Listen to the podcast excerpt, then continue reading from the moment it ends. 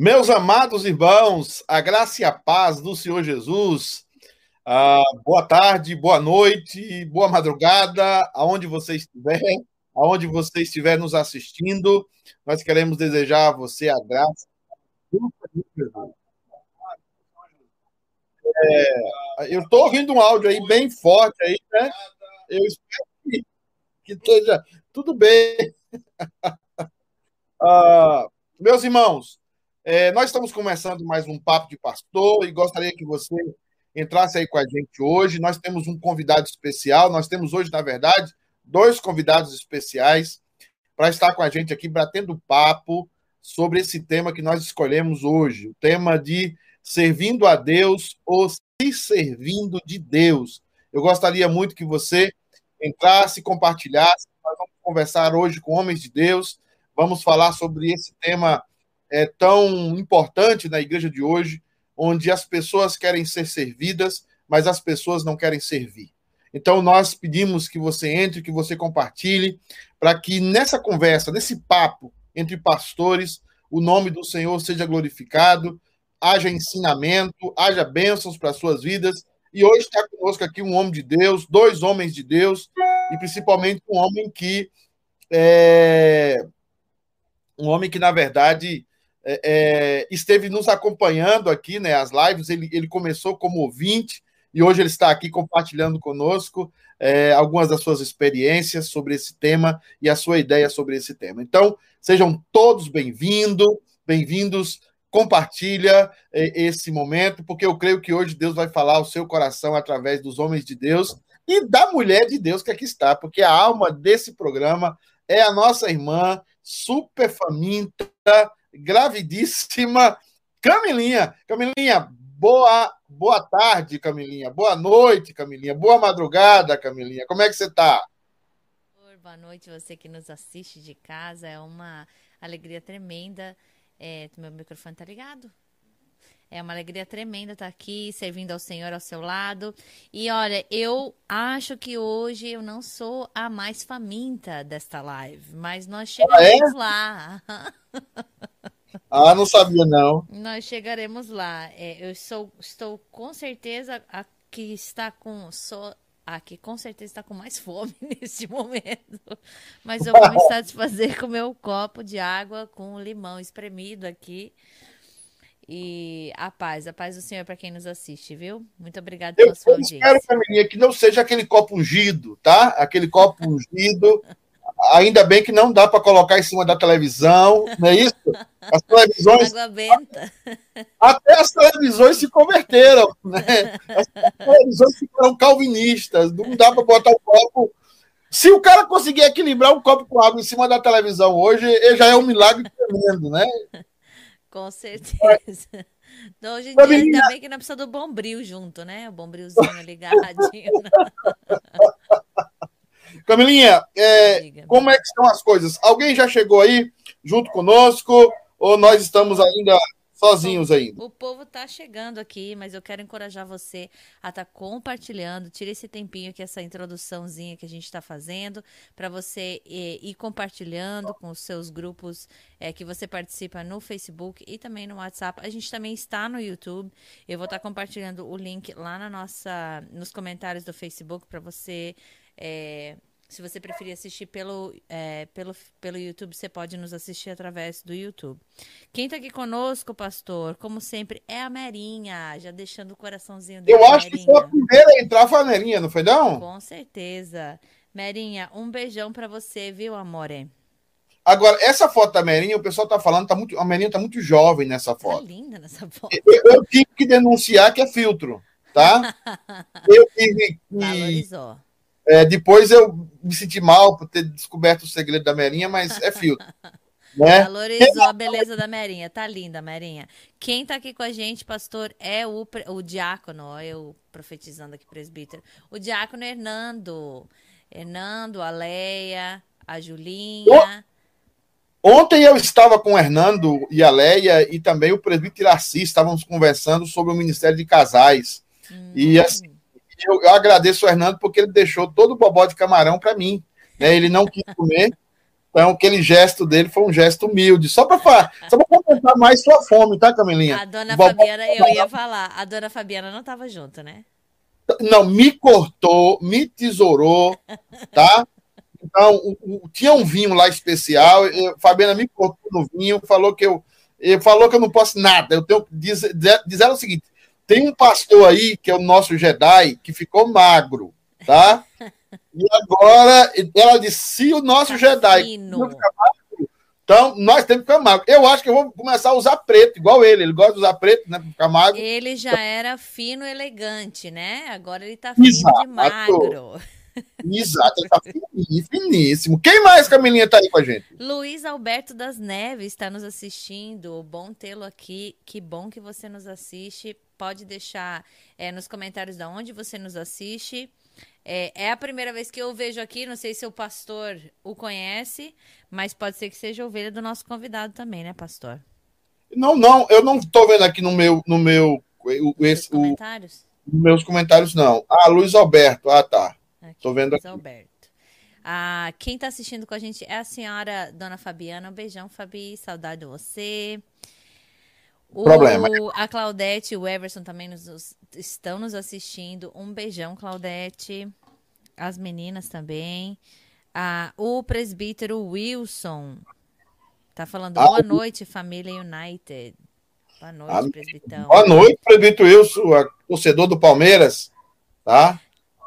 Quem, Quem tá, ó, a Claudete tá lá no, no YouTube também, viu, Clau? Que bom que você tá lá também, amore.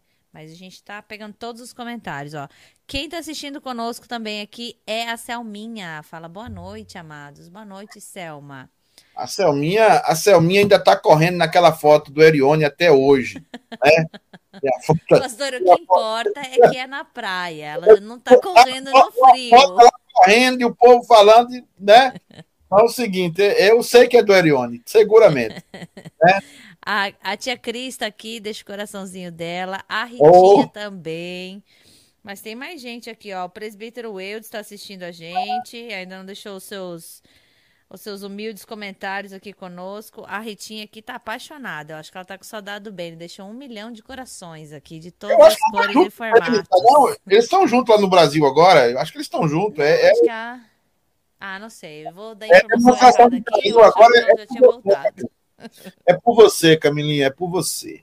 Camilinha, então hoje nós temos um convidado, nós estamos é, tratando hoje do Papo de Pastor sobre esse, esse dilema né, da nossa sociedade atual e da nossa comunidade cristã. É, estamos servindo a Deus ou estamos buscando um Deus para nos servir? Né? Eu quero começar, Camilinha, antes do pastor convidado entrar, dos pastores convidados entrarem, ler um texto, só para a gente se situar nesse texto. Não precisa, os pastores não foram enviados esse texto para ele, é só um texto para a gente fomentar um pouco a discussão sobre o que a gente quer, mas é o texto lá de Mateus 20, eu vou até dar tempo do pessoal de casa ver.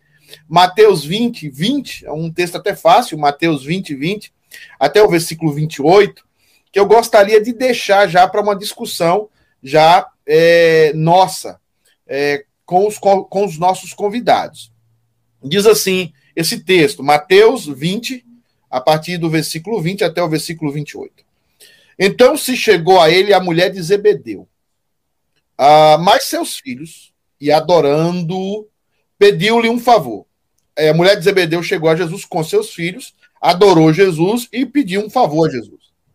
Perguntou-lhe perguntou-lhe ele: "Que queres?" Ela ela respondeu: "Manda que no teu reino esses meus dois filhos se assentem, um à tua direita e o outro à tua esquerda." Mas Jesus respondeu: Não sabeis o que pedis. Podeis vós beber o cálice que eu estou para beber? Respondeu-lhe: Podemos. Então lhes disse: Bebereis o meu cálice, mas o assentar-se à minha direita e à minha esquerda não me compete concedê-lo. É, porém, para aqueles a quem está preparado por meu Pai. Ora, ouvindo isso, os dez indignaram-se contra os dois. Irmãos, então Jesus, chamando-os, disse: Sabeis que os governantes dos povos os dominam e que os maiorais exercem autoridade sobre eles. Não é assim entre vós. Pelo contrário, quem quiser tornar-se grande entre vós, será esse o que vos sirva. E quem quiser ser o primeiro entre vós, será o vosso servo. Tal como o filho do homem, que não veio para ser servido, mas para servir e dar a sua vida em resgate de muitos. Esse é um texto da palavra do Senhor que está em Mateus capítulo 20, versículos de 20 a 28, que fala um pouco da atitude da mãe dos filhos de Zebedeu, que eram dos discípulos de Jesus, dois irmãos, que queriam um assentar à direita e à esquerda de Jesus. E Jesus fala que existe um conceito para o mundo acerca dos líderes e existe um conceito acerca daqueles que estão no reino de Deus. E fala principalmente dele, que ele não veio para ser servido, e sim para servir. Então, Camila, volta aí, minha querida Camila. É, não sei se ela está aí ainda. minha querida Camila. Vamos chamar, Camila, então, diante disso, nosso primeiro convidado. Pastor Antônio, seja bem-vindo à graça e à paz do Senhor Jesus. Obrigado aí, Pastor Lino. É um prazer tá, estar aqui com o irmão, com os irmãos aí, nessa, nessa live. É um privilégio. Estamos aqui em São Paulo, né? E muito bom conhecer os irmãos aí, essa, essa experiência aí de estar com vocês aí participando sobre esse tema que é tão pertinente nos dias de hoje, né? Exatamente. O, o pastor, é, o senhor, um pouco do senhor para o pessoal aqui da live que não conhece. O senhor é tá. pastor aonde? Quem é o senhor? O senhor é casado, não é casado? O seu trabalho hoje? Fala um pouquinho da sua vida aí para a gente conhecer o senhor. Bem, eu sou pastor da Igreja Presbiteriana do Brasil. Hoje estou na Igreja Presbiteriana de Americanópolis. É um bairro aqui de São Paulo, na zona sul de São Paulo. Ok. No extremo sul de São Paulo, da cidade de São Paulo. Eu, além de de estar alocado como pastor na igreja lá de Americanópolis. Eu sou capelão militar voluntário, estou alocado na Polícia Militar do Estado de São Paulo, mais especificamente no 18º Batalhão de Policiamento Militar, aqui no certo. bairro chamado Freguesia do Ó. Eu, além de estar, eu, além de ser formado na área de teologia, eu sou administrador de empresa, é, formado também pós-graduado, fui professor universitário. Hoje estou aposentado. Hoje eu sou aposentado. É. Tenho 60 anos de idade, sou casado. Rapaz, não parece. Tá vendo? É. Eu emagrecer mesmo, porque eu, eu, eu pareço muito mais velho que o senhor. Eu, eu, acho, eu acho que eu, eu tô... vou ficar quieta. Estou casado com a Fátima, tenho dois filhos, o Abner e a Juliana. Meu filho tem 27 anos, minha filha tem 24. Meu filho é arquiteto, está casando agora no final do ano e minha filha está se formando em veterinária este ano. Que benção! Moramos aqui em São Paulo, já, já aqui onde eu moro, já há mais de praticamente uns 18 anos aqui, neste lugar aqui, onde, da onde estou falando com você, da minha casa. Ok, ok. Que benção! É, e nós também temos outro convidado hoje, pastor, uma pessoa que o senhor conhece bem, um irmão aqui que já está conosco há bastante tempo, um desbravador aqui nas regiões de Boston. O homem é o diretor da Sítio City Brasil, né? E ele está fazendo um trabalho aí de treinamento, de recrutamento de pastores no Brasil e, e preparando movimentos aí de plantação, revitalização, de trabalho com pastores, de treinamento com pastores. E eu queria chamar essa conversa aqui alguém que o senhor conhece bastante, que é o reverendo Leandro de Almeida Pinheiro, o homem, o homem, o nosso mestre. Leandro, boa tarde, boa noite, boa madrugada. Como é que você está, meu querido? Tudo bem, pastor? Prazerzão aí, Pedão. É, a gente se encontrar, tá com vocês aqui, ver a Camilinha aí. Prazerzão. pastor Antônio, amigo bem. querido que tem participado aí com a gente dos treinamentos ali no Brasil e, e tudo que ele falou aí é, é tudo isso mais um pouco. Imagina! O caboclo, o caboclo, é bom, é conhecido. Ele participa de vários programas lá no Brasil. Inclusive, já acompanhei um dos programas que ele participa na, na televisão, na rede. Qual é o do canal televisão mesmo, pastor? É a HIT, é o programa o canal HIT, né? Isso. É um programa de televisão Vejam Só, que ele já fez várias participações. Então, assim, muito bom estar aqui, né? Só do lado de fera, de gente fera. Então, ah, eu me senti, eu me senti muito pequeno aqui agora, viu? Isso é humilde, hein, Camila? Manda lembrança Muita falei, humildade. Pode deixar, pastor. Quero saber se acabou aquele prato de macarrão delicioso que você tá comendo. Diz que não era macarrão, não, Camila. Diz que tinha, uma, uma, tinha uns dois filetes de macarrão, mas era tudo abóbora. Fiquei sabendo que era macarrão de proteína. Tô querendo saber também, porque o negócio tá feio. Eu tenho que partir, correr do carboidrato e, e, fugir dele. Porque... Ah, eu vou mandar pra você. Eu, eu não, não almocei, né? Então eu tava almoçando agora. Eu almocei, tomei um café da tarde, tomei um café entre o, o café da manhã e o almoço. Camilinha, hoje eu comi uma hoje eu comi uma coxinha que me deram de, de aipim, não, de, de aipim com carne de com carne seca. Você tá se com carne agora, né? Hoje, Camilinha, tudo de bom. Tudo de bom. A sua esposa tá escutando, você tá se entregando, hein, pastor? É, Camila, chegou mais alguém aí para estar tá com a gente? Alguém fez Pastor, algum comentário? Mais? Quem chegou aqui com a gente foi a dona Neide. Dona a Neide, dona Neide vacinou hoje. A dona Neide vacinou do Covid. Essa foto que ela está. A dose? A primeira dose. Só uma coisa aqui também. Chegou aqui. Quem está aqui, conhecido da gente aqui, o, o, Luiz Alberto, ele é lá de, da Filadélfia. Mandar um abraço ah, pro Luiz aquele Alberto. que deixou um comentário. O Luiz Alberto das Neves? Isso, é lá da Ah, Filadélfia. tá. Oh, aí, ó, é a ovelha do Diogo? É. Vamos Ah, chamar vou o aqui para falar sobre, sobre plantação de igreja nos Estados Unidos, para ele falar para a gente como é que foi esse processo, né? Tem que É. chamar Dioguinho um dia aí. É. Camilinha, tem alguém aí, minha filha? Mais além? Rosângela Azevedo está assistindo conosco. Ela diz: Boa noite, amados. Boa noite, dona Rosângela, seja bem-vinda. A É. Sandra Barbosa também está aqui com a gente. A dona Ah, Vulga Sandroca. A Aí é benção, viu? Não Aí é benção, viu? senhora, não conheço essa senhora. Hã? É. Eu e o pastor Leandro vamos estar conversando com o senhor, a Camilinha também, né? Eu vou introduzir a pergunta principal aqui, principal, assim, a pergunta inicial, né? Principal não, mas inicial, né? É, pastor, o, o senhor tem aí em São Paulo uma, uma das metrópoles, uma das megalópolis do mundo, né?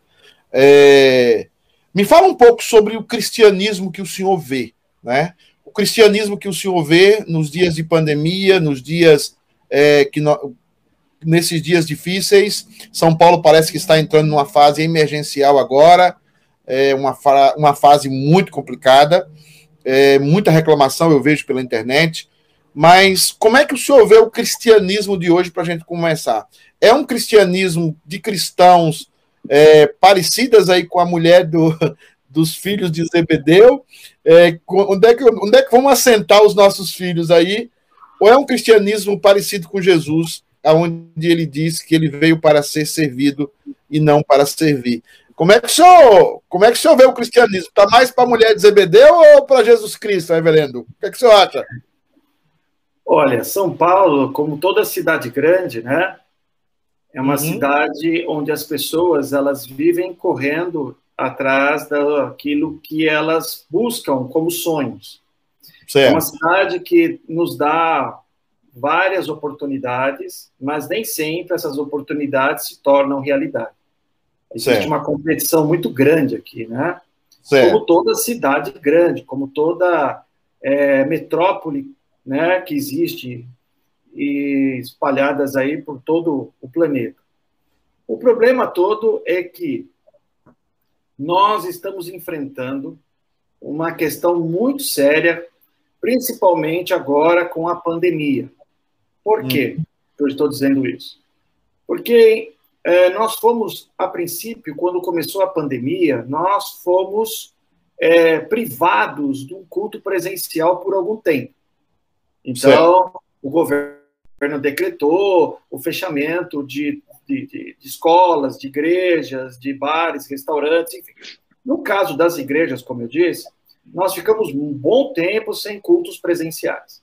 E aí usou-se o recurso como estamos usando agora, pela internet, é, tem, é, usando aquilo que era possível usar para alcançar os fiéis. certo. A questão é que as pessoas agora elas viram que é muito fácil, pela tecnologia, você participar de um encontro ou de um culto religioso de maneira virtual. Então, certo. o que eu estou percebendo é o seguinte: eu estou percebendo um grande, e isso é muito perigoso. É, não sei se os irmãos também estão percebendo isso. Eu estou percebendo um grande esfriamento de alguns irmãos por causa dessa questão da pandemia. Não por causa dos males da pandemia, do temor do vírus, ou então da pessoa ser contaminada, porque eu peguei Covid também, e eu fiquei cinco dias numa UTI internado. Eu tive mais de 50% do meu pulmão comprometido. E eu tenho até hoje sequelas da Covid, queda de cabelo, problema na visão é, e outros males aí. Mas, graças a Deus, as coisas estão voltando devagarzinho ao normal.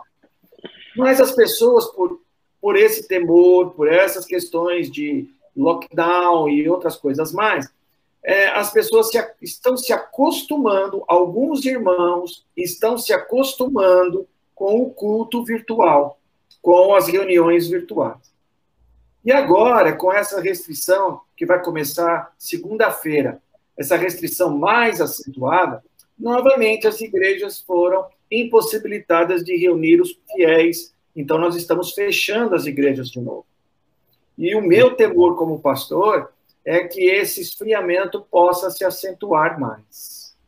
Então, o que eu vejo é exatamente isso. Ou seja, as pessoas elas estão é, esfriando por causa dessas questões da pandemia. Agora, mesmo antes da pandemia, existe também aquele grupo de crentes que se acostumaram em estar na igreja e não entendendo de fato o que é o culto a Deus ou o que é ser, viver como cristão no mundo de hoje.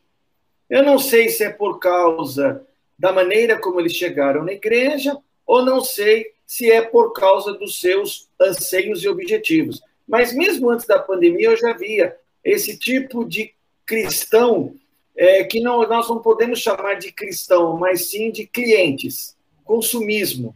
Né? Eu, eu comecei a perceber isso também. Mas agora, com a pandemia, eu estou vendo que esse, alguns desses crentes estão, sim, começando a esfriar na fé. Enfim, são aspectos que estão acontecendo e que eu estou percebendo aqui, pelo menos na cidade de São Paulo, nos ambientes e nos lugares que eu conheço. Ok. É, Pastor Leandro, o senhor que trabalha com pastores, é, tem contato com muita liderança, é, diante disso que o pastor Antônio está falando e também diante do, desse texto introdutório para a gente só pensar, é, você vê que a liderança, o pastoreio, ou talvez a pandemia, reverendo Leandro, revelou uma igreja mais para a mãe dos filhos de Zebedeu ou uma igreja mais para o nosso Senhor Jesus Cristo nesse processo é, de esfriamento que o pastor Antônio fala? É, eu acho que com certeza revelou um pouco do coração é, dessa geração. Né? Nós vivemos na era do consumismo. Nós vivemos a era é, em que as pessoas elas estão cada vez mais buscando aquilo que seja mais conveniente para elas, é aquilo que vai agradar a elas, aquilo que de alguma maneira vai gerar algum benefício para elas. E então, com certeza, a, vamos dizer assim, a tecnologia ela traz muitas vantagens, que é a oportunidade, por exemplo, de nós estarmos conectados aqui, pessoas de todo mundo nos acompanhando. E isso é uma coisa fantástica e que a igreja tem que aproveitar. Isso chegou para ficar e não tem mais como é, voltar para trás. A igreja precisa saber como é, ocupar esse espaço de forma responsável, de forma estratégica, intencional, alcançar pessoas. Então, isso é uma coisa maravilhosa. Mas, infelizmente, como nós somos pecadores, e nós às vezes usamos isso em vez de nos aproximar de Deus, em vez de aproveitar os benefícios disso para conhecer mais a Deus, para nos comprometer mais com o Evangelho, para evangelizar, é, para afirmar e, e, e, até apresentar a nossa igreja, a comunidade para outras pessoas, a gente acaba aproveitando isso para se distanciar mais. e hum. fazer aquilo que é conveniente. Então a gente fica em casa. Então as pessoas, elas, elas, uh, os relacionamentos muitas vezes é, é, fundamentado no interesse, no benefício que isso pode me trazer. Exato. E olhando para o contexto da comunidade imigrante, isso acontece muito também. Né? A gente sabe, é, para gente que, que é, trabalhou, tem trabalhado durante todos esses anos com a comunidade imigrante, a gente sabe que muitas pessoas que que chegam num país novo, fragilizadas, com muitas necessidades, sem contatos. É, até há vídeos na internet que é, de, de, de, pessoas que dizem: olha, a primeira coisa que você fizer quando você chegar na América é que você buscar uma igreja. Entendeu? Não porque você vai ouvir a mensagem do Evangelho, não porque lá você vai você vai se aproximar de Deus, mas porque lá as pessoas vão te ajudar. Então lá você vai encontrar uma base e tal, e dali em diante você você segue em frente. Então a gente vive na era da conveniência. Então o que a gente viu ali no texto bíblico é exatamente uma mulher que está pensando nos benefícios que os seus filhos podem ter com a igreja. E é isso que acontece, né? E a gente é, acaba tentando, é, vamos dizer assim, pegar essa, essa situação que é crítica, que é terrível, né? Você vê que a pessoa tem um interesse que ela quer tirar proveito da igreja e você aproveitar disso para falar do evangelho para ela. Mas é um drama que todos nós vivemos. Então, o que o pastor falou tem, tem muito significado, eu acho que é um reflexo disso, né? As pessoas, em vez de se aproximar, elas estão se distanciando. Só, só para terminar o comentário aqui, eu tenho conversado com vários pastores, inclusive alguns pastores que já têm essa parte de comunicação virtual bem consolidada, em canais de YouTube com mais de 500 mil pessoas inscritas e tal, coisa assim. E o que eles têm falado é o seguinte: olha, a nossa igreja tem, tem mais de 500 membros, tem mil membros aí, mas é impressionante. Agora que a gente abriu, quem está vindo para a igreja são as pessoas novas que conheceram a igreja pela internet e as, os membros mesmo é, é, é não, não estão voltando ainda. Então, isso é, é um fenômeno que está acontecendo. A gente tem que, de alguma maneira, conversar sobre isso, como a gente está fazendo aqui, e tentar ver o que é que Deus está fazendo com tudo isso. Quem sabe Deus não está dando uma mexida na igreja, uma peneirada, né? E, deixando o, o, o trigo e, e, e, o joio tá pulando para fora. Porque é ele que faz isso, não somos nós. nós quem somos nós para dizer quem é joio e quem é trigo? Claro. Mas é isso, esses são os meus comentários introdutórios, são esses aí. ô, ô, ô, pastor Antônio, é, por que chegamos a essa situação como igreja diante de um momento em que nós deveríamos responder mais profundamente ao quadro que se nos apresenta? Por que que no momento de tanta dificuldade a igreja a igreja revela a sua superficialidade, como você e o pastor Leandro falou e o pastor Leandro usou uma frase muito feliz, ele fala a questão da, da utilidade, o senhor usou a, a frase do, do clientalismo, né? A igreja como um supermercado como, como um, um App Store, né, onde as pessoas se servem. Como é que a gente chegou a isso, pastor, na sua opinião? Por que, que a igreja, em linhas gerais, se tornou uma igreja consumista? Por que, que a gente chegou a esse, a esse momento, a esse estado? Reverendo, é, Reverendo Pedro, eu entendo, pelo menos, até onde eu posso enxergar. Certo. Que o, aquilo que o reverendo Leandro disse é um dos fundamentos. Então, eu vejo pelo menos um fundamento ou uma característica, ou seja, o motivo pelo qual a pessoa veio para a igreja. Então, isso é, um, é um, uma possibilidade ou um, ou um fundamento. Certo. O motivo, por que, que ela veio para a igreja? De repente, esse irmão está na igreja porque a família dele pertence à igreja. De repente, esse irmão está na igreja porque ele, um colega muito amigo dele chamou ele para ir na igreja e ele vai porque tem o pessoal lá jovem e ele se identificou com o pessoal jovem e gosta lá da convivência com os jovens. Então, certo. vai depender do motivo pelo qual ele chegou à igreja. A segunda coisa que eu vejo, meu modo de ver, é que de uns, de uns tempos para cá, e eu não posso afirmar, aferir qual tempo que é, porque é um tempo considerável, talvez 30 anos, 20 anos, algo mais ou menos assim, eu vejo que as igrejas, elas investiram mais na estrutura do que nas pessoas. Hum. Ou seja, eu vou dar mais para as pessoas do que trabalhar com as pessoas. Então, por exemplo, aí começa a aparecer aquela moda de música gospel que atrai jovem, que atrai as pessoas. De repente, a igreja que ela tem aquela, aquele ambiente um tanto quanto peculiar que atrai também as pessoas, né? Uma uma cadeira fofinha, um exemplo, uma iluminação meia luz, uma cor já um pouquinho mais chamativa ou mais tranquilizadora, um ambiente com uma música bem suave e as mensagens que vão levando essa pessoa dentro de um aspecto de, é, vamos colocar assim, de autoajuda. Então eu vejo mais ou menos isso. Ou seja, investiu-se muito na estrutura e pouco é. nas pessoas. E outro ponto também que eu vejo muito, e é aí nós vamos chegar na tecnologia, que as pessoas elas querem ouvir aquilo que elas não que elas precisam, mas aquilo que elas querem ouvir. Então a tecnologia dá essa diversidade ou então, ou seja, eu, eu tenho vários produtos, ou melhor, eu tenho o mesmo produto com vários rótulos. Eu preciso experimentar esses produtos aqui com rótulos diferentes. Por isso que eu falei que eu consumo, entendeu?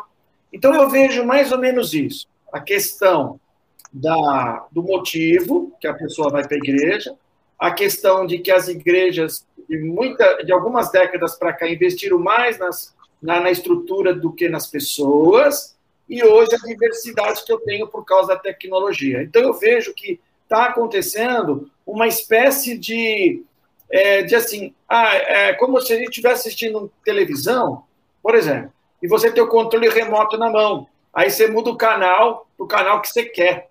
Eu vejo mais ou menos isso hoje, dentro deste ambiente que nós vivemos, com o, o, o aspecto do indivíduo que está na igreja. Ele escolhe aquilo que ele quer ele não, se, ele não tem aquela visão de eu estou neste lugar, nesta igreja local, para servir a igreja a fim de ganhar pessoas do bairro onde a igreja está, do lugar onde a igreja está para Cristo. Não, eu vou lá para assistir o culto, me servir do culto, e se o culto não está bom, eu mudo de canal. Eu vou para outro lugar, eu vou para outra igreja, eu vou assistir pela internet, enfim. É, é aquela questão de consumo mesmo é, pelo menos é aquilo que eu estou enxergando, né, dentro da minha pobre visão, ok? Ok, pastor, interessante o seu comentário. É, antes de chamar a Camilinha, eu vou passar para o Leandro a bola, a Camilinha se prepara aí. Você que está nos assistindo, pode mandar uma pergunta tanto para o pastor Antônio como para o pastor Leandro. Então você pode mandar a sua pergunta aí sobre esse tema que nós estamos falando, sobre servir a Deus ou se servir de Deus. A ideia, mais ou menos, é você está na igreja para servir o reino de Deus, ou você está na igreja para ser servido ou ser servida do reino de Deus. Pastor Leandro, na sua ótica, também pegando o comentário do pastor é, Antônio, é, por que, que você acha que nós chegamos nessa situação tão triste, como igreja evangélica no geral, de não dar uma resposta contundente a esse momento que estamos vivendo e nos tornando uma igreja consumidora mais do que uma igreja serva. O que, é que você acha? Por que, que chegamos a esse nível? É. Eu acho que esse, de alguma maneira, pastor, de forma indireta, esse problema sempre existiu, né? Quando, quando nós vamos para o contexto das escrituras, nós vamos ver essa passagem que foi lida, e há várias outras passagens de pessoas que se aproximaram de Jesus ou é, se aproximaram de Deus com o objetivo de é, satisfazer os seus interesses, resolver os seus problemas e tal. Sempre há, eu acho que isso está dentro da nossa natureza de buscar essa, esse benefício próprio, né? Agora, uhum. eu acho que o que nós estamos vivendo é uma intensificação disso. Agora, a razão, considerando o contexto específico é, evangélico, eu vejo que é uma falta de entendimento do evangelho. Hum. É, eu acho que todos esses sintomas que foram colocados aqui é, se resumem nisso, na falta de entendimento do que é o Evangelho. E, e, isso é muito fácil de nós confundirmos o Evangelho. Nós vamos ver Paulo escrevendo a carta aos Gálatas, e Paulo diz: gente, eu estou impressionado que vocês em tão pouco tempo já é, é, é, já se afastaram, né? Já já estão seguindo um outro evangelho. Nós vamos ver ali Jesus durante três anos é, é, é, preparando os discípulos e Pedro dizendo: Jesus, isso não vai acontecer com o Senhor, o Senhor não vai morrer, não vai. Jesus diz: arreda-te de mim, Satanás, porque não fala das coisas de Deus, e sim das coisas dos homens. Nós vamos ver Pedro lá no último momento querendo cortar a orelha do soldado, por quê? Porque uma falta de entendimento do que é o Evangelho. Mas quando o Evangelho realmente faz uma transformação no coração e, e produz o efeito que, que, que realmente é, nós vamos ver o Pedro de Atos. Nós vamos ver a igreja em Atos. E o que é que nós vemos na igreja de Atos? Uma igreja sacrificial, uma igreja simples, abrindo seus lares, compartilhando os seus, os seus recursos, é, comunhão ali, tudo em comum, é, comunhão com os irmãos, é, partindo o pão todos os dias. Então, nós vamos ver essas características quando há um entendimento verdadeiro do evangelho. Então, eu acho que esse, esse é o remédio. E por aí passa as coisas. Hoje, a teologia do Brasil é uma teologia muito confusa. Né? A teologia que nós herdamos eu falo Brasil porque, digamos, nós somos uma igreja que estamos aqui nos Estados Unidos, mas o nosso povo é do Brasil. Né? E a maioria das pessoas vem do contexto do Brasil, ou das cidades do interior, é, ou das cidades grandes do Brasil, mas essa é a nossa base. Então, o que é que acontece? A teologia do Brasil é uma teologia confusa. Nós vemos uma teologia é, da prosperidade, nós vemos uma mistura da teologia católica, do legalismo, né? Nós vamos ver uma teologia muitas vezes é, é, é, é vazia, fundamentalista, simplesmente baseada em tradições, um falso entendimento da teologia reformada. Então, a teologia é muito confusa. E a maneira de nós podermos sarar isso é voltando à essência que é a centralidade do evangelho. Muito bom, muito bom, reverendos. Camilinha, Estamos é, sozinhos aí? Tem gente aí com a gente? Então, o pessoal está acompanhando a gente aí. Tem pergunta? Pastor, nós estamos aqui. Eu tenho uma pergunta. Não tem pergunta ali, não, viu? Mas eu tenho uma pergunta. Antes da sua pergunta, tem uma pergunta do Daniel para o pastor Leandro, tá? Pastor ah, Daniel. Ah, então eu não vi. Peraí, deixa eu voltar aqui. Mas faça a sua pergunta, que sempre é mais relevante que qualquer pergunta, Camilinha. Ah, misericórdia. Só faltou me chamar de estrelinha, igual o pastor. Você está disfarçada de onça, então. Eu tô. Já comi o meus, meu ovinho com sal aqui, só para matar, só para matar a minha fome. Como é que é? Tá você tá uma onça hoje. Tá uma onça hoje. É, tem que ficar esperto. A, a, minha, a minha pergunta, a minha pergunta é a seguinte. Vamos mudar de assunto. A minha pergunta é a seguinte: eu estava até pesquisando aqui quanto tempo que Moisés ficou lá no monte para escrever a que Deus falou para ele, Hã? Os mandamentos, é que Deus estava passando para ele os mandamentos. Quanto tempo foi? 40 dias. 40 dias. 40 dias. E a minha pergunta é a seguinte: será que esse tempo de 40 anos no deserto, o povo também não se serviu de Deus serviu para eles porque eles serviram a Deus porque estava servindo para eles?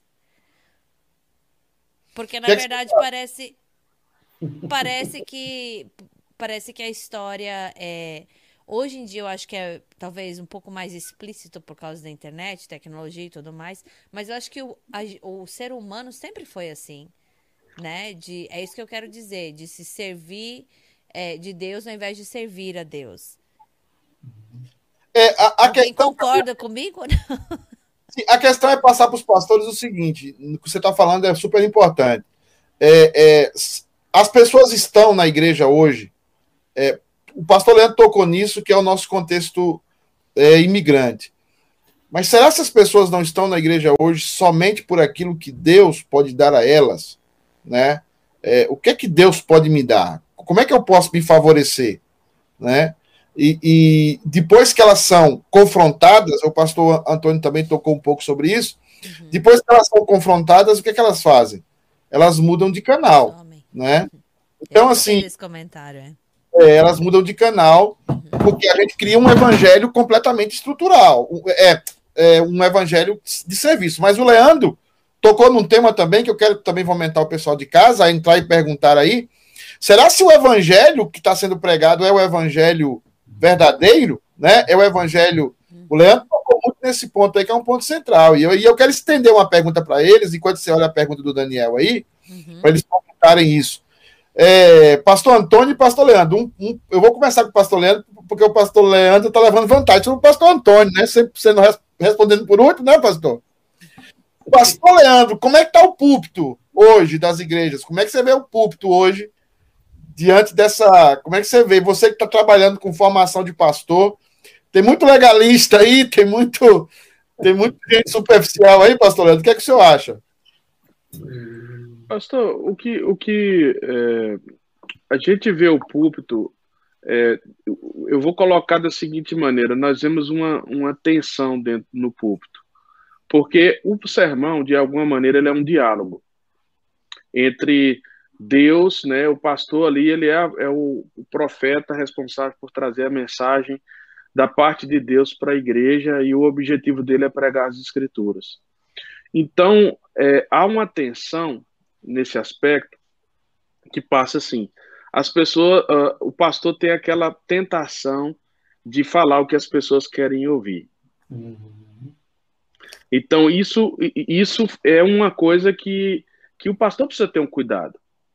De, de, de até é, dele, primeiramente, ele não falar aquilo que é dele mesmo, porque quando o pastor fala aquilo que vem dele mesmo, o que é que acontece? Ele passa a mandar recado no púlpito. Então, tem muitos pastores hoje que eles, é, em vez de pregar as escrituras, eles estão mandando recados do púlpito e, e, e estão pregando a partir das suas frustrações pessoais. Eles estão pregando muitas vezes a partir.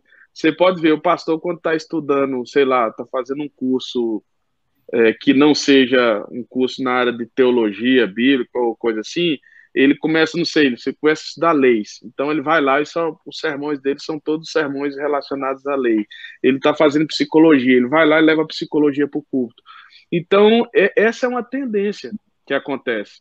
Do pastor pegar suas experiências do dia a dia ali e ele deixar de falar das escrituras, da palavra de Deus e falar das suas uhum. frustrações, das experiências que ele está vivendo. Então, isso é um, eu estou apontando o erro primeiro da nossa classe, né? Por outro lado, o pastor, às vezes, ele pensa que o púlpito é simplesmente um lugar onde a gente é, transmite conhecimentos. E às vezes a gente tem um desbalance entre o transmitir conhecimento, porque o, o, o, o púlpito é um lugar também de ensino, né? mas o púlpito tem que ser um ensino prático. É uma mensagem prática que vai realmente aplicar a realidade do que as pessoas estão vivendo no dia a dia. Então, isso é um desafio do pastor. Não é simplesmente transmitir o conhecimento, falar a Bíblia está falando isso, isso, isso. Você precisa aplicar as escrituras. Então, passa por isso. Mas, por outro lado, as pessoas elas vão à igreja e elas vão à igreja com a, a, a disposição errada, porque elas vão à igreja não para escutar a, a, a, palavra de Deus, mas elas vão ali por causa do, do carisma do pastor. Hum. Elas estão ali por causa do, do, do líder. Ela não, ela, não, ela não olha para ali e vê que aquele homem é simplesmente um vaso de barro. Ele é simplesmente um instrumento de Deus. Né? que na verdade a, o foco não está nele. Servo por meio do qual cresces. Paulo diz isso, né? Eu sou servo por meio do qual cresço, né? Exatamente. Então, então isso é, é isso é um, um, erro que acontece, entendeu? Dentro da, das igrejas que as pessoas passam a seguir a pessoa. E, e, e usando o nosso contexto aqui da comunidade imigrante, isso acontece muito. Nós vemos que as pessoas elas não vão na igreja tal, elas vão na igreja do pastor tal. Uhum. Exatamente. Elas não vão na igreja porque pelo que a igreja crê, pela, pela, pelo uh, o que está sendo pregado ali e tal, mas ela vai ali porque o pastor, é, é, ela gostou do pastor, do jeito. Então, assim, existem essa confusão, tanto das pessoas que estão sentadas na igreja, Né? E às vezes as pessoas elas estão sentadas e elas querem ouvir algo que vai agradar os seus ouvidos. Elas não querem ouvir a palavra de Deus. E a palavra de Deus, ela vai confrontar. A palavra de Deus, ela vai nos incomodar. Ela vai exigir de nós uma resposta, porque não existe uma pregação sem resposta. Porque o, a não resposta é uma resposta. Se você ouviu a palavra você continua do mesmo jeito, você foi indiferente a ela, você respondeu não.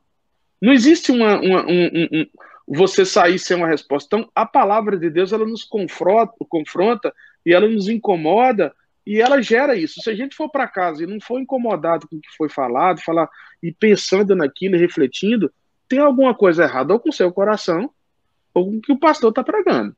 Tem alguma coisa errada. Exato. Então, eu acho que passam. Isso é o contexto que muitos pastores estão vivendo. No treinamento que a gente tem, o Antônio tem, tem participado dos treinamentos nossos da incubadora, uma das coisas que a gente tem tocado é sobre isso. Porque tem muitos pastores que, que, que deram próprio testemunho, gente de Deus, gente séria mesmo, que falava: olha, eu não, eu não me dei conta, mas eu vi que o meu sermão estava sendo muito legalista. Olha, eu não me dei conta, mas eu vi que eu não estava bem e por causa que eu não estava bem, eu estava prejudicando a igreja. Você vê muito isso acontecendo. E é muito bonito quando o pastor tem essa atitude. É claro que ele não vai chegar no púlpito faz, fazendo isso, né? Não vai querer lavar roupa suja ele no púlpito e falar, gente, tudo que eu preguei você joga fora. Mas ele precisa constantemente estar tá fazendo essa autoavaliação do seu coração, de ver se o que ele está falando é a pregação do evangelho, é a centralidade do evangelho, a exposição das escrituras, ou ele está é, falando do, dos seus próprias emoções. Pastor Antônio, o senhor já lavou roupa suja no púlpito ou não? É, como, é não, é que, não, como, é que tá o, como é que tá o púlpito hoje? É de servos ou, ou de gente que está ensinando os outros também a só se servir de Deus? O que, é que o senhor acha aí, diante do comentário do pastor Leandro e diante da realidade que o senhor vê? Como é que está o púlpito? O reverendo Leandro, ele resumiu bem naquilo que ele disse, colocando os dois lados, o lado do pregador e o lado do ouvinte, do uhum. crente. Mas é interessante que é, eu queria só colocar mais um, um pontinhos naquilo que o reverendo Leandro falou, apesar que ele, ele abordou no final, que falta muitas vezes e não é falar aquilo que o povo quer ouvir, mas falar aquilo que o povo precisa ouvir. Eu vejo que em certos momentos falta a sensibilidade do pastor é, em, em observar a necessidade do rebanho. Ok. É, por exemplo, se você vai alimentar o rebanho, você tem que saber qual é a necessidade do rebanho. Você não vai dar comida de mais, nem comida de menos. Você tem que dar na medida certa. E é aquilo que o reverendo Leandro falou, tem que haver um equilíbrio. O equilíbrio do pastor em sabendo o que ele vai falar da parte de Deus, da palavra de Deus, e somente da palavra ele tem que falar, mas ter essa sensibilidade e saber o que o rebanho tem a necessidade e a precisão de ouvir para ser confrontado. Deixa eu dar um exemplo aqui para nós, para que eu possa ser um pouquinho mais claro com, com, com, com os irmãos. Um grande pastor, colega meu, aqui de São Paulo, ele foi meu professor de aconselhamento. Eu fiz, eu fiz os módulos de aconselhamento bíblico pela Associação Brasileira de Conselheiros Bíblicos, né? E eu fiz todos os módulos. E e numa, na, numa das aulas, ele disse assim: que ele esteve na igreja do John MacArthur. E a igreja de John MacArthur tem não sei quantos mil membros, a igreja. E certa vez ele conseguiu conversar com o John MacArthur. E ele perguntou assim para o John MacArthur: é, Pastor, é, como é que o senhor consegue aconselhar os membros da sua igreja? O senhor é um pastor de uma igreja de, acho que 3 mil membros, uma coisa assim. Como que o senhor consegue aconselhar, como que o senhor consegue tratar em aconselhamento esse rebanho? Ele disse assim, do púlpito. Ele não entendeu muito que a resposta do, do pastor, aí ele perguntou de novo. E o reverendo John MacArthur disse para ele, do púlpito. Então, a resposta é clara. O pastor precisa ter essa necessidade, precisa ter a, a, a, a, a sensibilidade, isso, de, de, de tocar na necessidade do rebanho. E para ter essa sensibilidade, o pastor necessariamente precisa estar junto do rebanho. Precisa muito estar junto do rebanho. Do, precisa estar muito próximo do rebanho. Precisa estar bem é, com as antenas, com o radar ligado acerca daquilo que está acontecendo na vida das ovelhas, do rebanho que Deus confiou a ele para ele cuidar. Então eu vejo por esse lado. Eu vejo que em alguns momentos falta essa sensibilidade por parte do ministro, e aqui eu quero fazer o meia-culpa também, como não quero fugir da responsabilidade, mas falta isso. E só para encerrar, uma certa vez eu estava num trabalho de capelania hospitalar. E aí chega um, um seminarista e aí pergunta-se para o seminarista: olha, você vai fazer hoje a devocional para, os, para o pessoal aí do hospital. E aí perguntaram: o que, que você vai falar para o pessoal? E aí o seminarista disse assim: ah, vou falar sobre o divórcio. Então você ele vai falar sobre divórcio dentro do ambiente hospitalar. O que isso tem a ver? Qual é a, a, a conjugação disso? Então, que é, às vezes falta isso. Oi. Que feeling desse, desse seminarista, né? Que... Então, e às vezes, para nós, pastores, também às vezes falta isso. Às vezes é... a gente quer, como o reverendo Leandro falou, a gente quer mostrar muito conhecimento, ou então, às vezes, nós mandamos recado do púlpito, ou então nós somos muito legalistas no nosso sermão, ou às vezes eh, nós falamos demais daquilo que a palavra de Deus não disse, então fica esse desequilíbrio, fica essa, a balança fica é, desregulada, né? Eu entendo assim. Que legal, eu vou esperar a Camilinha chegar ali, porque tem algumas perguntas para vocês aí na, na live. Vou esperar a nossa onça pintada né, chegar. né? É... Camilinha. Diz agora que isso, Camilinha, é amizade tóxica, né? O povo de amizade tóxica tá terrível esse negócio. Eu descobri que todos os meus amigos da Bahia, do tempo que nós pescava, jogava bola, é, pegava sapo na lagoa, nós tudo, as, as amizades eram tudo tóxicas, viu?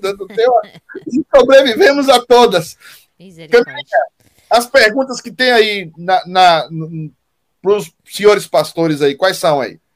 Então, eu vou, vou começar no pastor Daniel. Ele pergunta assim, ó. Pastor Leandro tá, tá magrinho, ele tá falando, tá mesmo, viu? Pastor Leandro, você acha que a igreja tradicional parou no tempo?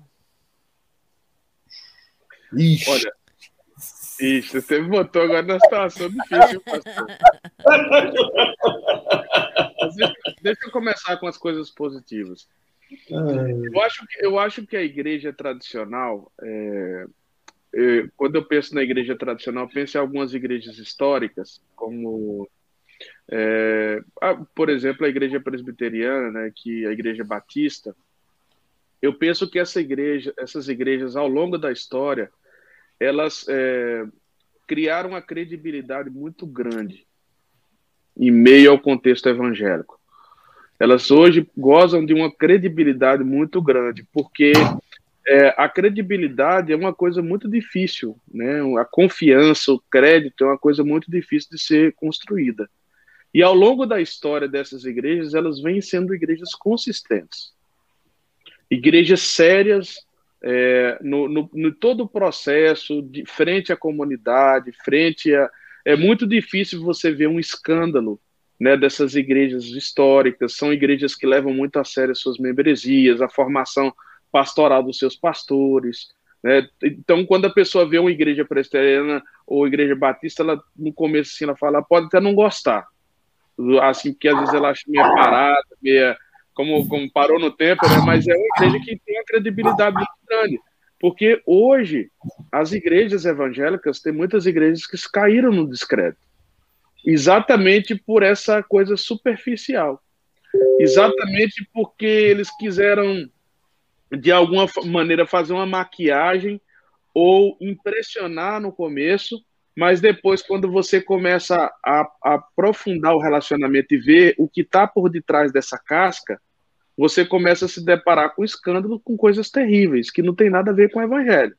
Então, tem muitas pessoas que estão frustradas, né? Aqui já falou várias vezes, várias lives que eu já vi falando sobre a questão do, dos desigrejados, que é uma realidade. A maioria dos desigrejados são frutos desse contexto. Então, tem, tem uma migração hoje muito grande das igrejas, essas igrejas emergentes e pentecostais, há uma migração muito grande dessas igrejas para as igrejas é, é, é, tradicionais. Então, isso é um ponto positivo que a gente não pode deixar de, de tomar em consideração. Isso é uma coisa muito boa. Mas, por outro lado, há, está acontecendo um fenômeno. Essas pessoas que têm migrado dessas igrejas é, superficiais, essas igrejas emergentes, que muitas vezes não têm uma, uma, uma teologia sólida ou que, ou que tem um testemunho é, a longo prazo, elas não estão encontrando espaço nas igrejas tradicionais. As pessoas estão perdendo.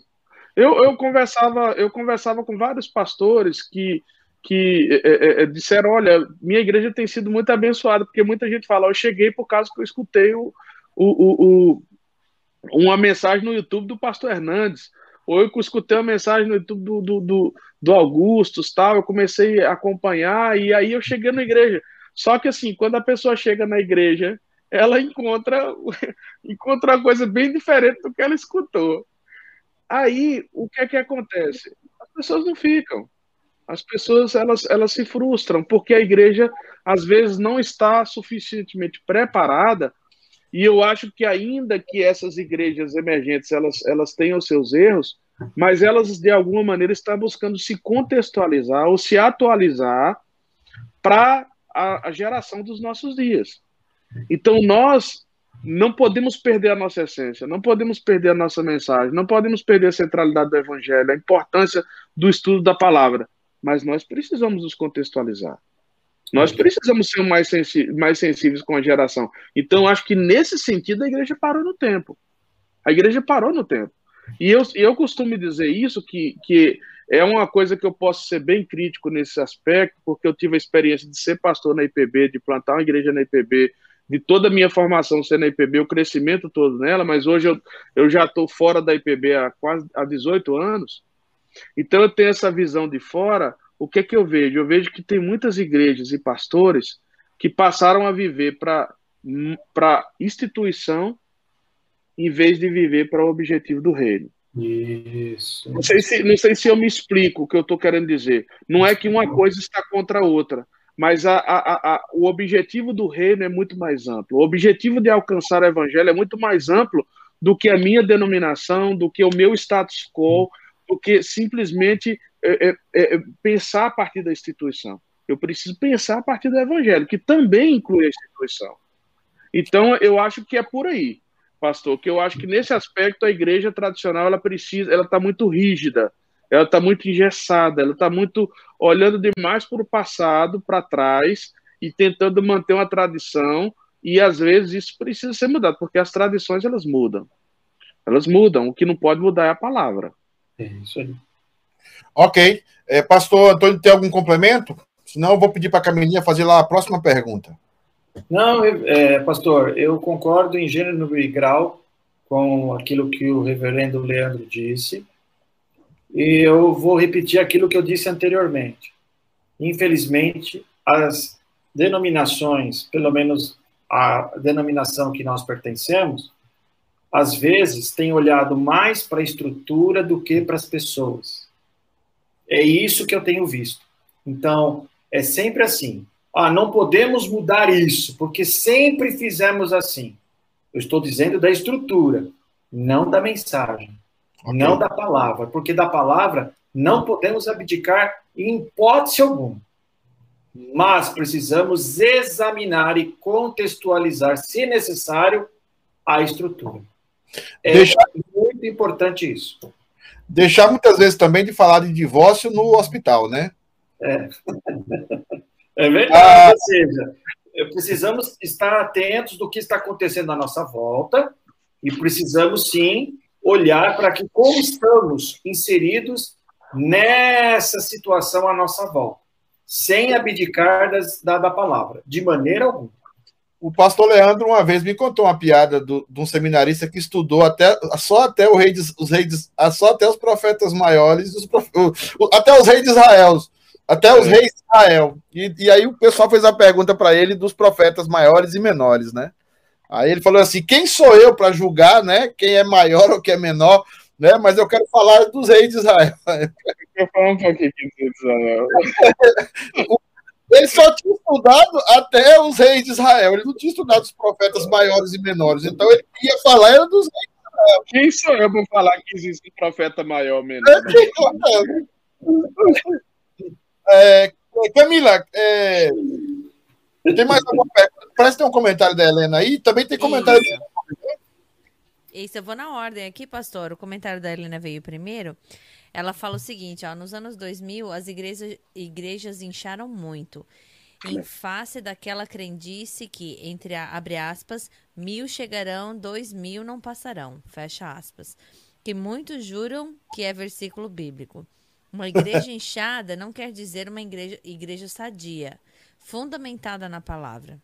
Esse vírus veio para limpar a eira, firmar os crentes e dispersar os incrédulos que se servem da igreja, buscando as bênçãos de Deus, mas não o Deus abençoador. O que é que o senhor acha, pastor Antônio, desse comentário da irmã Helena, que uma das nossas novas integrantes do Night no Sofá, essa irmã tem uns comentários bem agudos. É, tá, tá inchando, igre... tá, tem, tem igreja desinchando aí em São Paulo, pastor? Cada... Olha, existe sim a possibilidade de pessoas, e aí a, a nossa, é, é aquela história, quem sou eu para julgar, né? É, mas existe sim.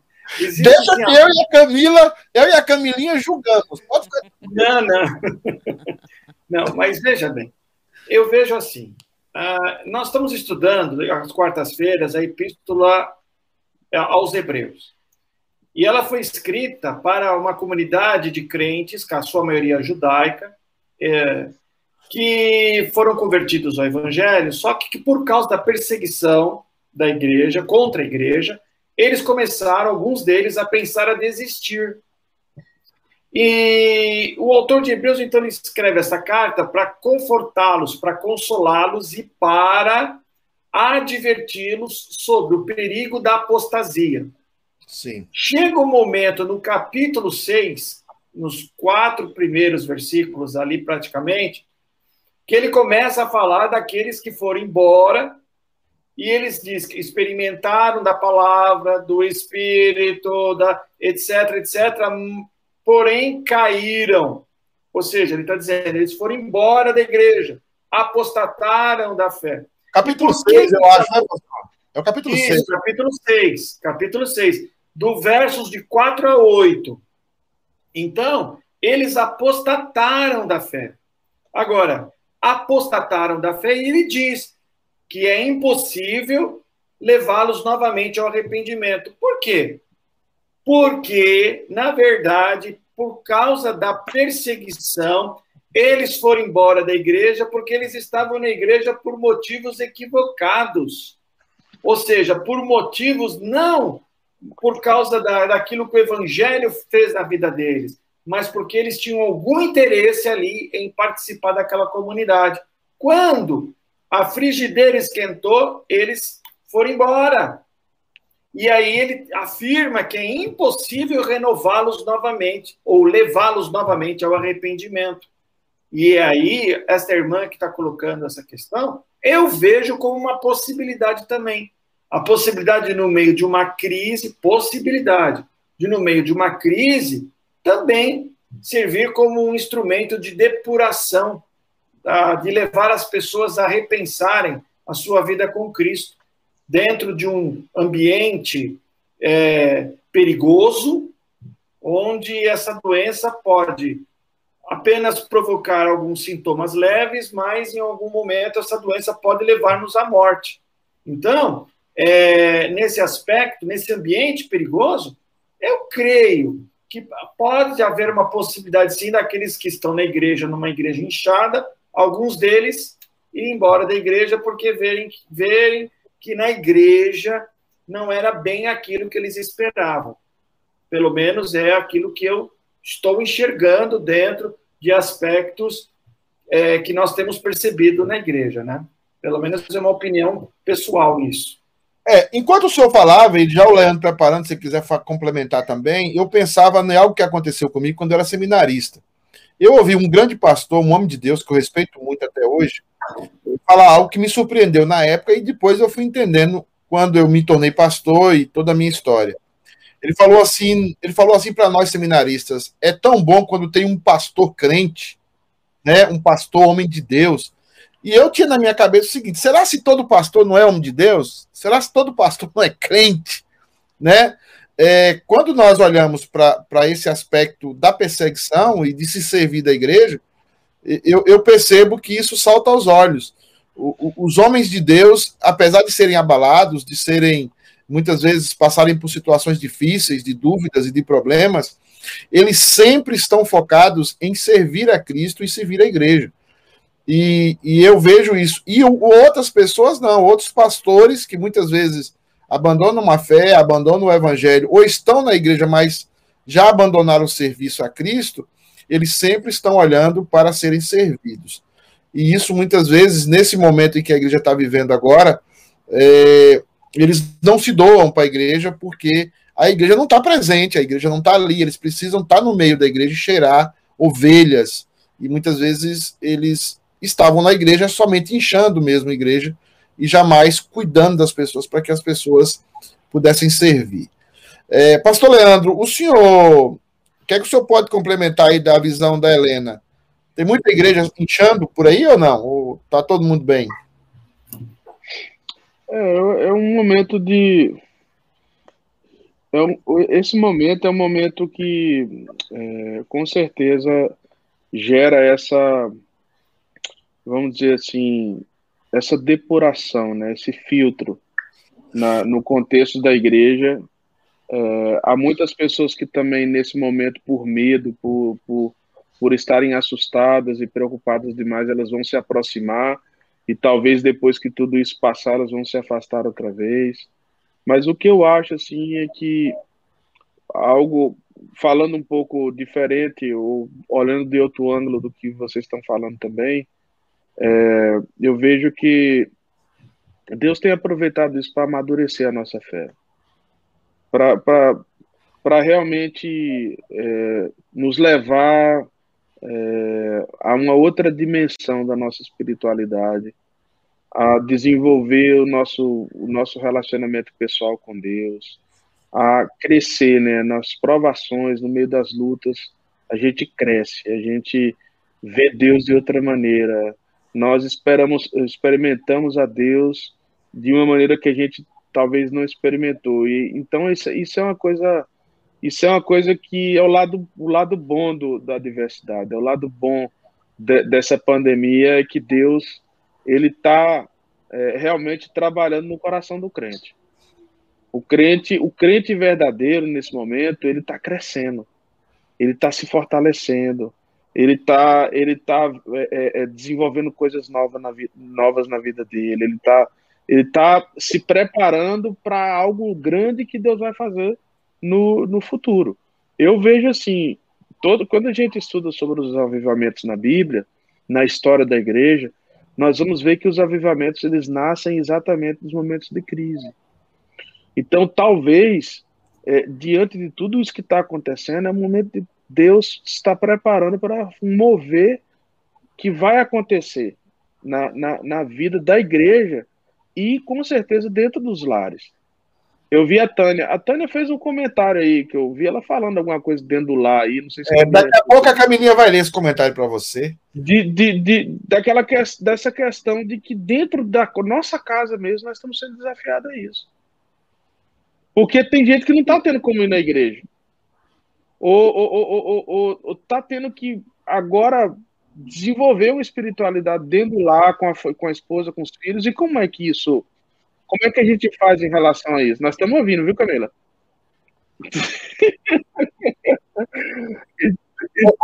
a Camila tem esse dom de falar enquanto a gente está coisando e a gente. É, ela... então, é. Então, então é isso, né? Eu acho que são, são um lado, é o lado positivo. Agora, quem não é crente, olha, quem está aí para encher a igreja, a coisa. Agora, é importante ver aqui, o que está assistindo a gente, Leandro, e, a, e o pastor Antônio, é que vocês dois, vocês dois tiveram Covid.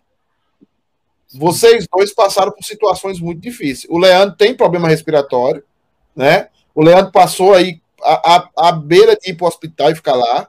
Eu acho que foi a não ida, no caso dele, que salvou ele. É, e o pastor Antônio foi e ficou e teve uma situação. Então, vocês tiveram situações muito difíceis.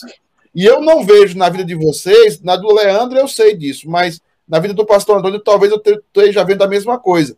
Eu não vejo aqui uma mágoa, eu não vejo aqui uma, um medo excessivo, eu não vejo aqui uma coisa que. uma paranoia. Mas eu, eu vejo que homens que passaram sabem que essa doença é muito difícil, sabem que ela é real, sabem que ela mata. Nós temos que ser muito responsáveis como pastores e afirmar isso no, no púlpito das igrejas. Mas é, ela, ela existe dentro do processo da vida cristã para que a gente melhore. Exatamente o que o Leandro está falando agora. Essa autorreflexão que a gente precisa fazer. Agora, deixa a, a Tânia ler, aí eu já volto com o Leandro e depois o pastor Antônio no, no comentário da Sandra. Camilinha, lê o comentário da Sandra para a gente, por favor, que está lá do YouTube. Da Tânia, né? Isso.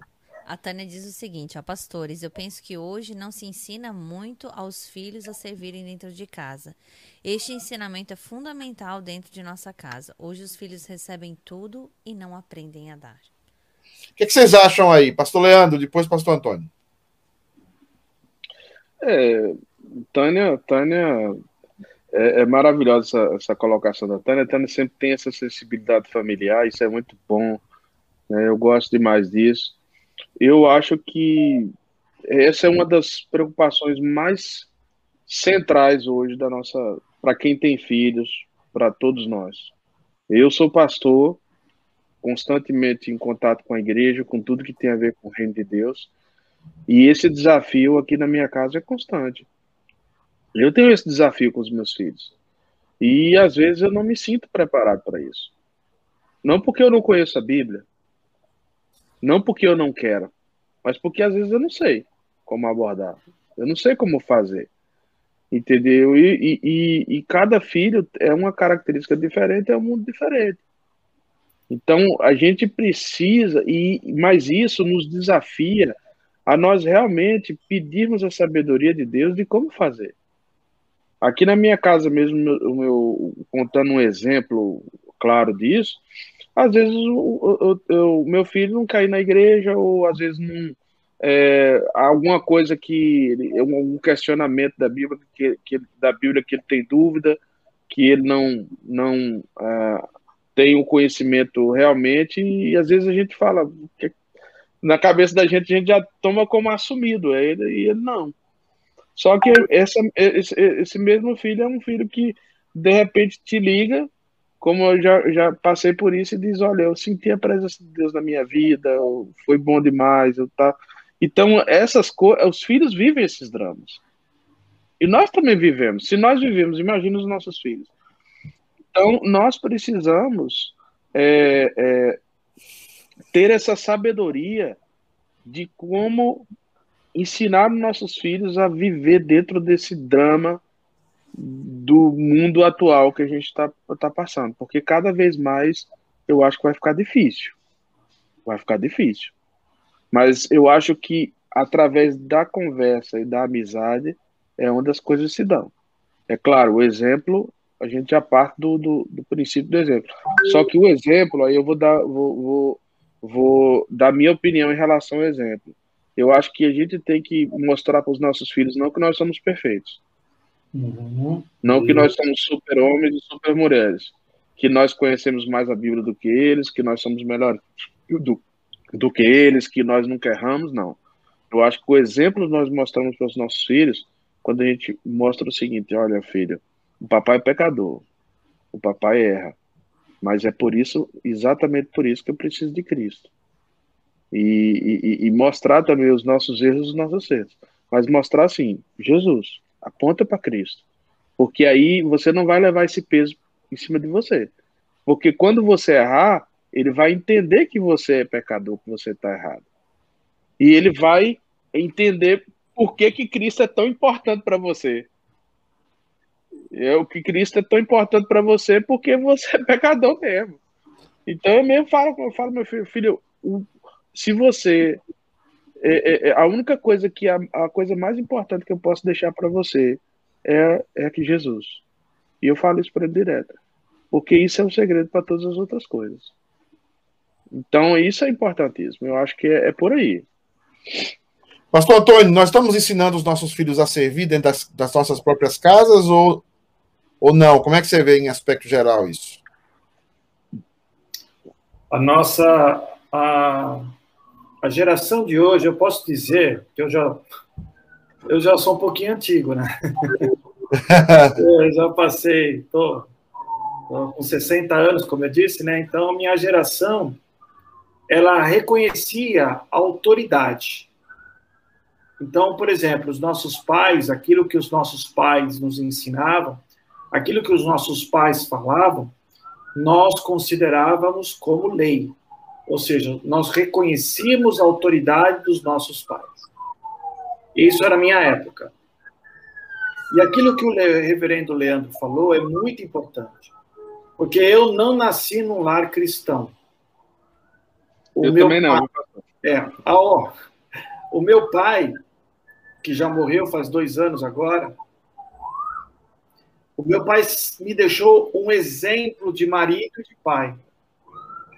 Eu sempre via meu pai do trabalho para casa, da casa para o trabalho. E no fim de semana, quando nós podíamos, nós saíamos, íamos passear, a gente fazia piquenique, ia para o clube, nós íamos nos divertir. Quem? Eu não tenho irmãos, eu sou filho único.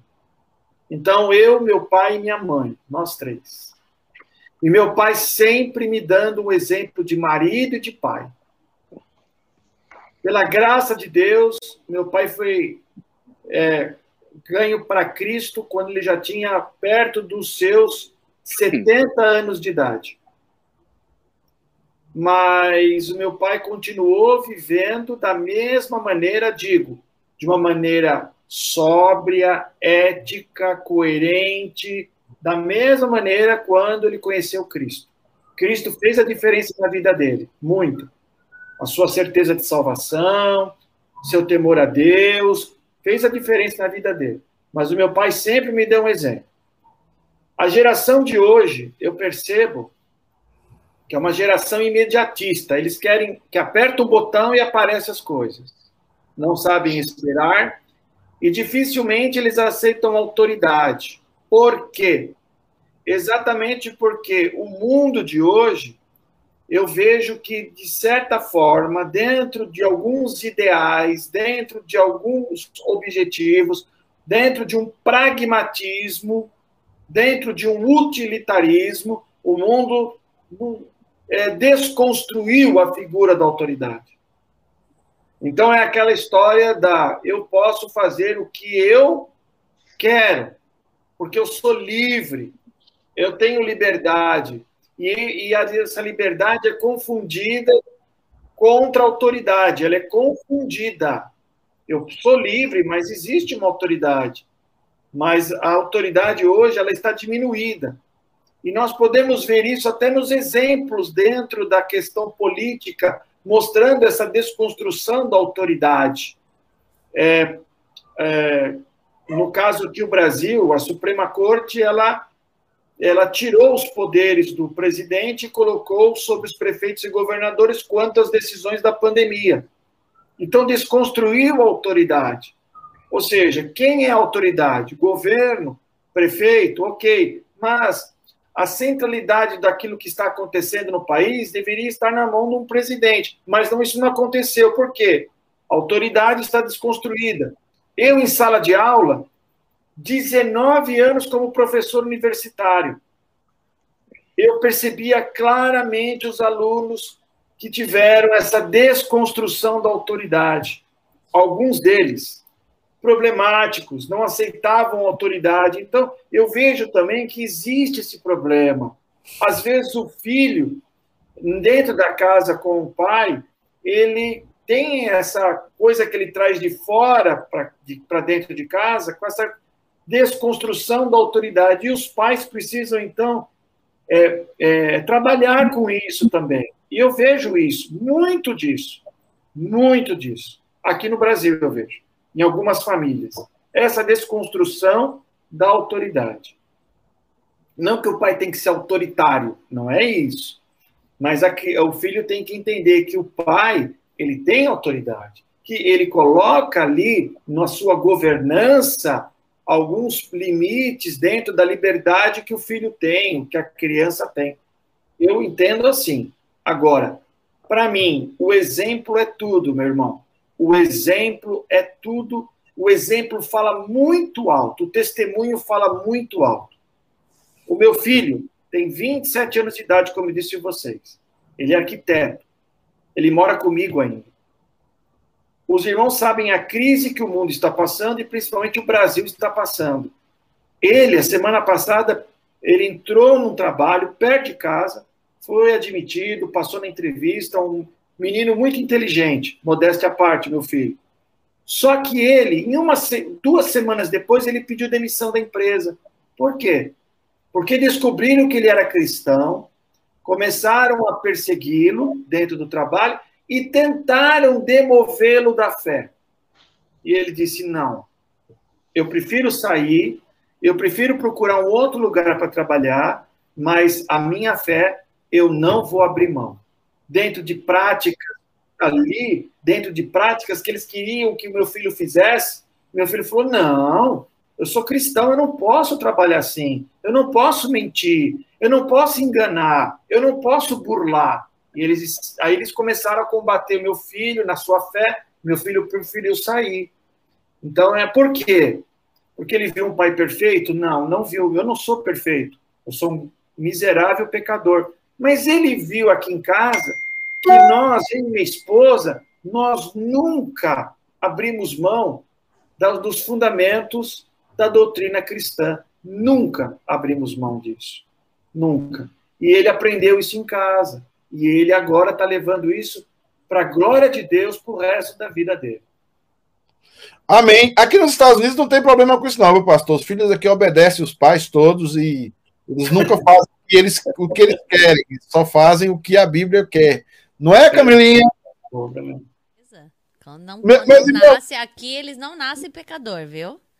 É, é, nós, estamos, nós estamos com o tempo esgotado eu acho que essa live precisa se estender mais. Talvez na próxima semana a gente continue a parte B dela. É, vamos ler os comentários, o, Camilinha. É, e aí os pastores dão suas considerações finais, porque temos que acabar, porque o tempo está terminando e nós temos trabalho com os adolescentes e jovens na igreja agora e tem uma determinação do conselho para não cruzar eventos. Eu já estendo o convite aqui ao pastor Leandro e ao pastor Antônio. Esse assunto faltou muita coisa. Então a gente continua na parte B. Na semana que vem a gente faz a divulgação mais e vamos continuar falando sobre é, servindo a igreja, ou se, servindo a Deus ou se servindo de Deus e todas as nuances disso. Então já estão convidados os dois. Não façam como. Pastor Leandro, por favor, não viaje para o Brasil ou, ou vá para Fall River, porque ele tem muito compromisso esse homem, pegar esse homem no laço. Caminha. Você quer Leu... ler as perguntas também, pastor, ou só os comentários? Leia tudo, minha filha. Você está aí na benção. A gente vai rapidamente, os pastores vão fazer um comentário rápido para a gente terminar. Então vamos lá. Deixa eu dar uma luzinha aqui para Juliana, que deixou o coraçãozinho dela. E o pastor Daniel pergunta assim: Pastor Pedro, o que você acha dos coaches nos púlpitos de hoje? O Dani Castilho pergunta assim, é, pastores... Eu acho que os coaches dos públicos de hoje vão tudo para o inferno, e se não converter, vão tudo para o inferno. Pra você deixar de ser coach e passar a ser pastor. Vamos lá. O Daniel, o Dani pergunta o seguinte, pastores, vocês acham é, que dependendo do seminário que o pastor fez, é, isso... Calma aí. Pastores, vocês acham, dependendo do seminário que o pastor fez, isto influencia no modo como o pastor prega? Quem tá dando boa noite? Volta aí, Camilinha. Oi? Você fez uma pergunta aí que eu, que eu me perdi aqui no comentário. Então, a gente vai responder agora ou é só para mim ler? As pastores estão guardando aí que eles vão responder rapidamente. Então tá. O, ó, pastores, vocês. Vocês acham que dependendo do seminário que o pastor fez, isso, é, isso influencia no modo como o pastor prega? Pastores vão guardando as perguntas aí. O que mais, Camilinha? Pastor Antônio, é, ah, o Jonatas ah, Moreira diz assim: boa noite aos amigos, saudades. O pastor Rapaz, Daniel. O Moreira está aqui com a gente, cara. Que benção. Um abraço para ele, hein? O pastor Daniel pergunta: Pastor Antônio, você acha que a igreja deveria ficar aberta durante a pandemia? Eu acho que sim. Eu acho que sim. Eu acho que nós estamos sendo, de certa forma, é, privados de cultuar a Deus como comunidade cristã. O vírus é perigoso, o vírus mata, o vírus ele é, é, pode ser letal mesmo, como dissemos. Ele é, ele, o contágio dele é muito rápido, mas estamos sendo privados de adorar a Deus. E isso é muito perigoso. As nossas liberdades estão sendo ceifadas. Não só de cultuar Deus, de outras liberdades também, né? Liberdade do ir e vir, né? A liberdade de você poder como disse, cultuar a Deus, liberdade de expressão, pelo menos aqui no Brasil. É, temos aí um deputado preso, né? É, então, eu acho que nós poderíamos sim ter as igrejas abertas. Eu sou favorável a abrir as igrejas, é, mesmo durante essa pandemia. Camilinha, vamos fazer o comentário da Sandra e o Leandro aí, depois o pastor Antônio. O Leandro, o comentário final, ele pode ver esses comentários aí que estamos falando depois o pastor Antônio e a gente fecha a live, é, porque já passamos todos os minutos. Então, o Luiz Alberto das Neves comenta assim, ó, é uma pergunta, né, pastores? Hoje percebemos uma maior dificuldade em servir. Como a igreja deve retomar esse caminho em servir com alegria? Além disso, minha percepção é que há pouco investimento em vidas consecutivamente, há um reflexo de dificuldade para nomeação, indicação a cargos ou mesmo ao oficialato. Como podemos mudar isso? Na sequência, a Sandra é, responde ele fazendo é, falando o seguinte, ó. Eu creio que a falta do discipulado, aquele discipulado do corpo a corpo, tem contribuído para o efeito sanfona. Enche, enche, esvazia, enche, esvazia. Hoje se quer tudo rápido. A pessoa chega na igreja e faz um discipulado de 13, 15 semanas. O próprio Jesus fez o discipulado em três anos. Muito boa colocação. Pastor Leandro, sua consideração final diante dos comentários. E lembrando que a gente continua esse tema semana que vem. É, são muitas perguntas aí. respondendo a pergunta do Daniel, é, eu acho que sim, o seminário que o pastor estuda, é um, um seminário que vai influenciar diretamente na, na pregação, no estilo de pregação do pastor. O que eu acho que é válido, é inevitável que você seja influenciado pelo estilo de pregação, mas independente do estilo de pregação que o pastor tenha, o que ele não pode deixar de pregar é a palavra, é as escrituras, é o evangelho. Então, o, o estilo é negociável, né? E ainda que o pastor tenha feito o seminário tenha sido influenciado por vários estilos, ele tem que buscar gerar o estilo a partir da sua característica, não pode ter imitação, né? porque se fica, se imita, vira uma coisa artificial. Então tente pregar o evangelho e não e não é, perca o evangelho em detrimento do estilo. Eu só respondendo essa pergunta aí. É, as minhas colocações finais, eu acho que é, nós precisamos é, nos aferrar nesses tempos que nós estamos vivendo mais ao Deus da bênção do que as bênçãos. Essa é a palavra que eu deixaria, né? O, o, o que está ali em Gênesis capítulo 12, eu lembrei desse texto agora no meu coração, Gênesis 12, versículo 3, que Deus promete a Abraão que ele seria uma bênção. Deus diz: Abraão, Sai da tua terra, da tua parentela, da casa dos teus pais, e vai para o lugar que eu vou te mostrar. Abraão era bem sucedido onde ele estava, Abraão tinha muitas condições, ele deixou tudo e foi, e Deus disse que ele seria uma bênção. E ser uma bênção não é muitas vezes sinônimo de, de ausência de, de, de, de guerras, de ausência de necessidades, de muitas vezes ser perseguido, de muitas vezes sofrer, de muitas vezes passar por provações como tantas que Abraão passou e ficou conhecido como o pai da fé. Mas sabe o que é ser uma bênção, irmãos? Ser uma bênção é ter Deus nas nossas vidas. Isso é ser uma bênção. Porque se você tem Deus, o que, que você mais você precisa? Se você tem Deus, você tem tudo. Então, o, o, o tudo sem Deus é nada. E o nada com Deus é tudo. Então, se aferre ao Deus da bênção. Essa é a minha palavra. Eu quero agradecer a, aqui o momento aí que os irmãos propuseram e me, me deram o privilégio de poder estar aqui. Quero agradecer ao pastor Pedro, quero agradecer ao reverendo Leandro. É bom sempre ouvir o reverendo Leandro.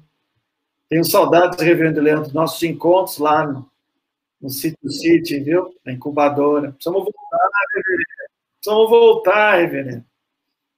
E, e quero agradecer a Camila pela ajuda aí, pelo suporte. Obrigado, viu, Camila? Obrigado pela sua atenção. Mas eu quero dizer o seguinte, sobre aquela pergunta do Luiz Neves. Só respondendo da seguinte maneira, como que eu posso voltar a ter alegria em servir a Deus? é só nós olharmos para a cruz de Cristo. A cruz, pelo menos, ela deve provocar no crente duas coisas: o choro e a alegria. O choro pela minha situação que o pecado me levou, e a alegria por aquilo que Deus realizou pela graça ao meu favor por meio de Cristo Jesus. É olhando para a cruz que eu vou entender quem eu sou e o que Deus me tornou. E assim, a alegria, a, a motivação, ali, a, o entusiasmo, com certeza vai nos acompanhar, porque a graça do Senhor, essa maravilhosa graça, como disse o reverendo Leandro, é tudo na nossa vida. Sem Deus, não somos nada. E glória a Deus pela sua graça em Cristo Jesus. Obrigado, viu, reverendo Pedro? Muito obrigado. Meus queridos irmãos, amigos que nos acompanham, o tempo foi muito curto. Nós vamos continuar falando sobre esse tema de servir e vamos continuar falando sobre todas as implicações de uma igreja que serve. É, faltou, faltaram temas para tratarmos aqui, é, temas até políticos, temas é, de política eclesiástica também, como a igreja deve se comportar nesse período que se vem pela frente, é, como nós podemos formar novos líderes é, melhores, como nós podemos ser melhores. É, eu acho que tudo isso é importante dentro desse processo. E olhando para vocês dois, como pastores que trabalham dentro do contexto de discipulado, do contexto de preparação, preparação de líderes, preparação, cuidando de homens, pastor Antônio cuidando aí de oficiais da Polícia Militar que passam por tragédias e lutas e em todo momento. Eu sei como é aí a Polícia Militar de São Paulo, eu sei como é a cidade de São Paulo, eu vivi aí cinco anos da minha vida. É, o pastor Leandro nasceu por essas imediações, depois também estudou aí. Né, e o pastor Leandro também cuidando de pastores, cuidando de líderes, cuidando de homens aí, não somente no Brasil, aqui, mas também no Chile, é, um homem que conhece esse background é, de como está a sociedade hoje, como estão os pastores e como estão as igrejas, né?